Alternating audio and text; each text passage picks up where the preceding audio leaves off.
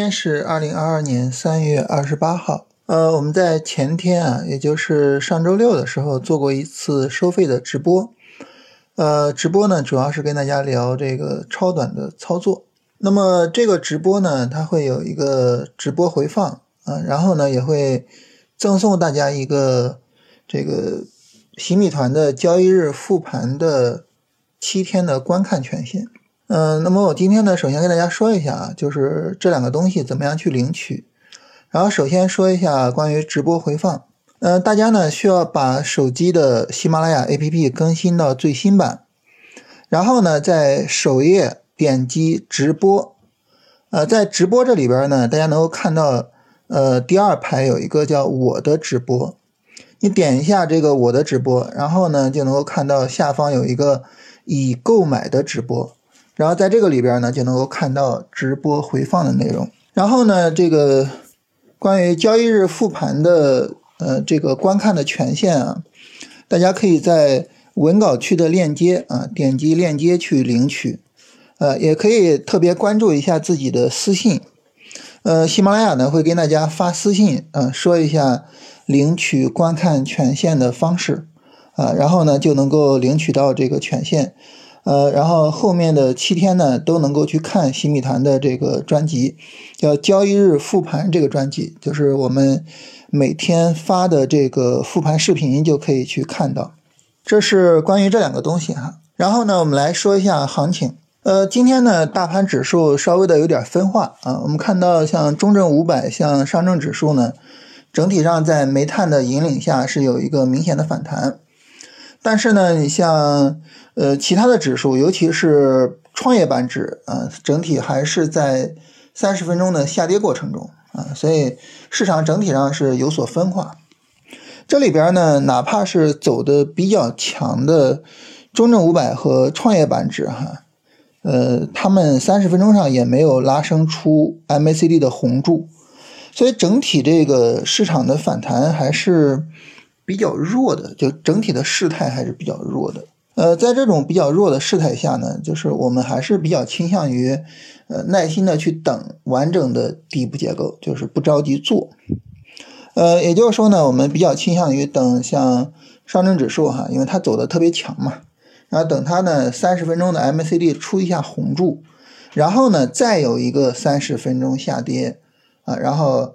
呃，形成三十分钟的底部结构，到时候再去做操作，啊，就是尽可能的等市场稳妥一些啊，不要着急做啊，这是整体的一个核心的原则吧。这个事儿呢，我们其实也反复的聊过哈。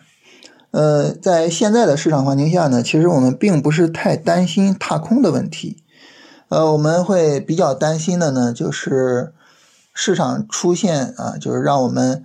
大面积的或者是连续的止损，就是这个问题是我们比较担心的。所以呢，就是我们整体而言就是耐心等。当然了哈，因为这个日线、短线下跌已经展开了，就是各个大盘指数都展开了啊。呃，国证两千今天也跌下来了。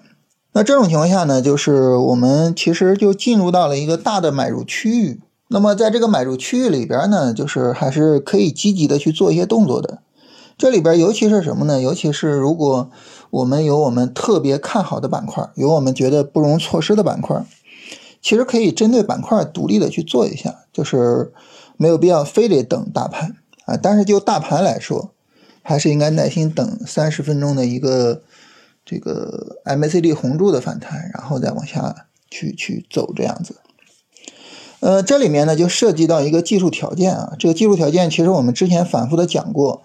就是如果说呢，你看到这个市场在三十分钟上出现这种漫长的绿柱，就是非常长时间的绿柱啊，然后中间呃一直不出红柱，这个时候呢不要着急去做，因为整体上呢显得这个事态比较弱，这是一个很重要的技术条件啊，从很久之前就跟大家聊过。那么使用这个技术条件呢，我们在很多时候能够避免就是。在弱势中的反弹中着急做进去，然后呢，呃，做到高位，然后被止损或者是被深套。